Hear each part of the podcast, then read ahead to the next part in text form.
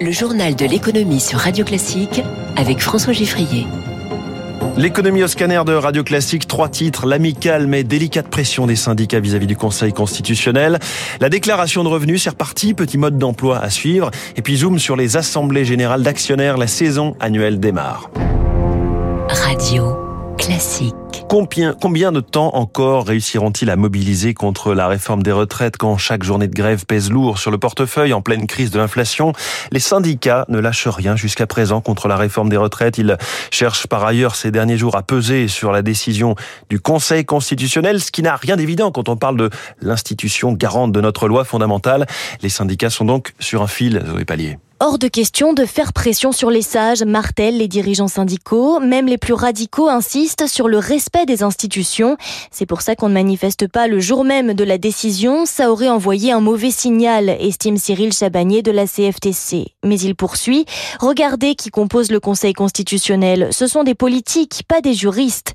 Argument repris par d'autres syndicalistes persuadés que le contexte social pèsera, même à la marge, sur le travail du Conseil. Manifester la veille permet surtout de rappeler que la réforme aura des conséquences sur la vie de milliers de personnes, explique Benoît Test de la FSU, et donc peut-être de jouer en faveur du référendum d'initiative partagée que les sages doivent valider ou non demain. Et les syndicats misent beaucoup dessus car pour recueillir près de 5 millions de signatures, ils envisagent d'organiser des rassemblements communs. Cela permettrait, selon certains, de conserver le cadre intersyndical et de relancer le mouvement. Zoé Pallier pour Radio Classique, les syndicats qui ont conclu un accord avec le patronat quelques semaines après celui sur le partage de la valeur. Cette fois, c'est au sujet de la transition écologique en entreprise, une feuille de route précieuse et utile selon le négociateur euh, du MEDEF Hubert Mongon pour accélérer cette transition dans les entreprises. Phobiques administratifs, passez votre chemin. C'est le début aujourd'hui de la traditionnelle campagne de déclaration de revenus et pour environ un mois et demi. Malgré la, la déclaration pré-remplie, il faut toujours se pencher sur cette déclaration. Bonjour Eric Cuoche. Bonjour, bonjour à tous. Pas mal de nouveautés cette année censées préserver le pouvoir d'achat des Français. Oui, la première d'entre elles, c'est la revalorisation des barèmes de l'impôt de 5,4%, un taux qui prend en compte l'inflation. Ainsi, pour ceux qui ont bénéficié d'une hausse de salaire inférieure à cette fameuse inflation, vous observerez une relative baisse de vos impôts. Même effort pour soulager le porte-monnaie côté indemnité kilométrique. Les barèmes, là aussi, sont relevés. Cela concerne les 2 millions de Français qui utilisent leur véhicule à des fins professionnelles. Par exemple, pour un célibataire gagnant 2900 euros par mois, le coup de pouce est de 100 euros. Et pour ceux qui ont adopté le covoiturage, vous pourrez aussi demander une déduction de vos frais de déplacement domicile-travail. Le plafond des heures supplémentaires a aussi été augmenté et passe de 5 000 à 7 500 euros. Dans ce calcul et en accord avec votre employeur, vous pourrez également compter les RTT non pris. Voilà donc pour les salariés, Eric, mais ce n'est pas tout.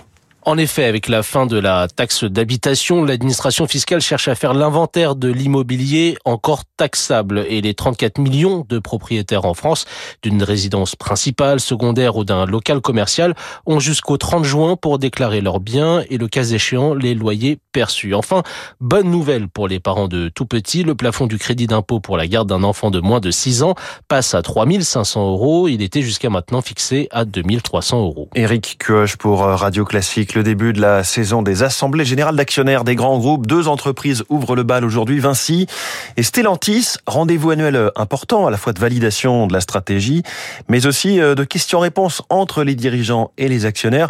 Bonjour Olivier Deguerre. Bonjour. Président de Fitrust, société de gestion d'actifs euh, responsable, vous conseillez les dirigeants euh, sur les questions climatiques. Ces dernières années, la question de la rémunération des dirigeants a été plus sensible qu'auparavant lors des votes des actionnaires. Est-ce que ce sera le cas à nouveau cette année, surtout avec le contexte de l'inflation euh, oui, ça sera le cas à nouveau parce que d'une part, les rémunérations des dirigeants vont être beaucoup plus élevées que l'année dernière compte tenu des très bons résultats de l'année dernière des entreprises. Et deuxièmement, l'inflation qui fait que beaucoup de personnes vont s'interroger pour savoir si les entreprises ont euh, accompagné les salariés pour augmenter leur salaire en lien avec l'inflation et c'est pas uniquement le premier dirigeant qui profite euh, des bons résultats d'entreprise. Hum. La situation n'est pas la même partout avec dans certains cas un vote des actionnaires qui n'est que consultatif, on l'avait vu, ça avait fait du bruit chez Stellantis euh, sur la rémunération de Carlos Tavares. Alors le vote des actionnaires est consultatif dans les entreprises hollandaises. Donc c'est le cas chez Stellantis, mais c'est le cas aussi chez Airbus et ST Microelectronics. Euh, par contre, en France, il est devenu depuis entre guillemets le scandale Renault, il est devenu obligatoire euh, et c'est un vote qui engage l'entreprise. Donc euh, En France, on a la chance d'avoir aujourd'hui, les actionnaires peuvent voter pour ou contre une rémunération, ce qu'on appelle la rémunération mmh. actuelle et la rémunération à venir. Les critères ESG, euh, environnementaux, sociaux et, de gouvernance, sont aussi plus présents dans les préoccupations des, des actionnaires qui viennent voter euh, en Assemblée générale? Alors les critères ESG sont beaucoup plus présents dans les préoccupations des actionnaires sont plus présents dans les préconisations, les recommandations ou les propositions des conseils d'administration. Ce qu'on regrette, c'est que la part notamment liée aux enjeux climatiques et à la transition climatique est quand même très stratégique et très fondamentale pour les entreprises aujourd'hui, parce que ça va changer quand même complètement ce qu'on appelle leur business model. C'est entre 10 20% aujourd'hui la part dans la plupart des entreprises de ce qui est, je dirais, lié à ces enjeux climatiques. Nous, on pousse pour que ce soit au moins la moitié de la rémunération variable des dirigeants, parce qu'on pense que ça engage l'entreprise pour les 20 ou 30 prochaines années, compte tenu des objectifs, mmh. notamment de neutralité carbone pour 2050. Et la question du climat, justement, agite plus spécifiquement les débats. Est-ce qu'on peut s'attendre à des dirigeants épinglés, soit par des actionnaires individuels, des fonds d'investissement, soit carrément par des ONG qui viendraient euh, perturber le cours des réunions? On voit des ONG qui sont effectivement à vouloir pousser et agir comme actionnaires. Ce qu'on espère beaucoup, c'est qu'on ne va pas avoir cette année des assemblées générales euh, qui ne peuvent pas se tenir comme celle de Total ou en, huis clos comme celle de Total parce qu'on ne peut pas rentrer dans la salle ou qui ont un bruit absolument tel dans l'assemblée générale qu'on n'entend rien de ce qui se passe chez BNP Paribas. Pourquoi?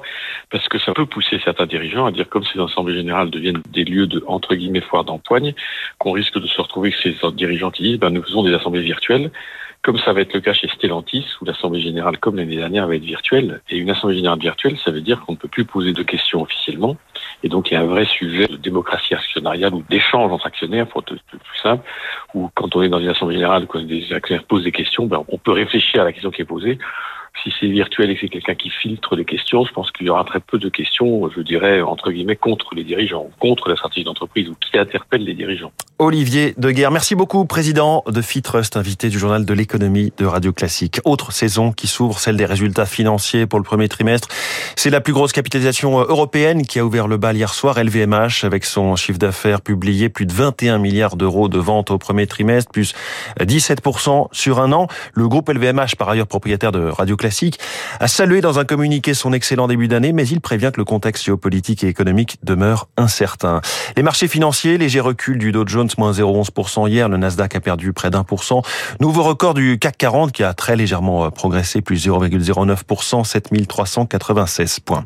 L'Allemagne s'apprête à fermer ses trois dernières centrales nucléaires ce week-end et se priver ainsi de 6% de sa production d'électricité. Alors, si à terme elle veut passer au quasi tout renouvelable, comment va-t-elle adapter son mix énergétique Explication de Camille Defar, spécialiste des énergies à l'Institut Jacques Delors. Berlin euh, a fixé une direction assez claire d'avoir euh, une électricité qui serait produite à partir euh, d'énergie renouvelable à hauteur de 80% d'ici à 2030. Énergie renouvelable qui représente déjà 45% du mix électrique allemand, ce qui est vraiment énorme. Et pour passer l'hiver prochain et l'hiver suivant, effectivement, en l'absence d'un déploiement suffisant d'énergie renouvelable, on va malheureusement devoir avoir recours au gaz et au charbon pour compenser ces réacteurs nucléaires. Il est 6h50. On va rester sur l'environnement.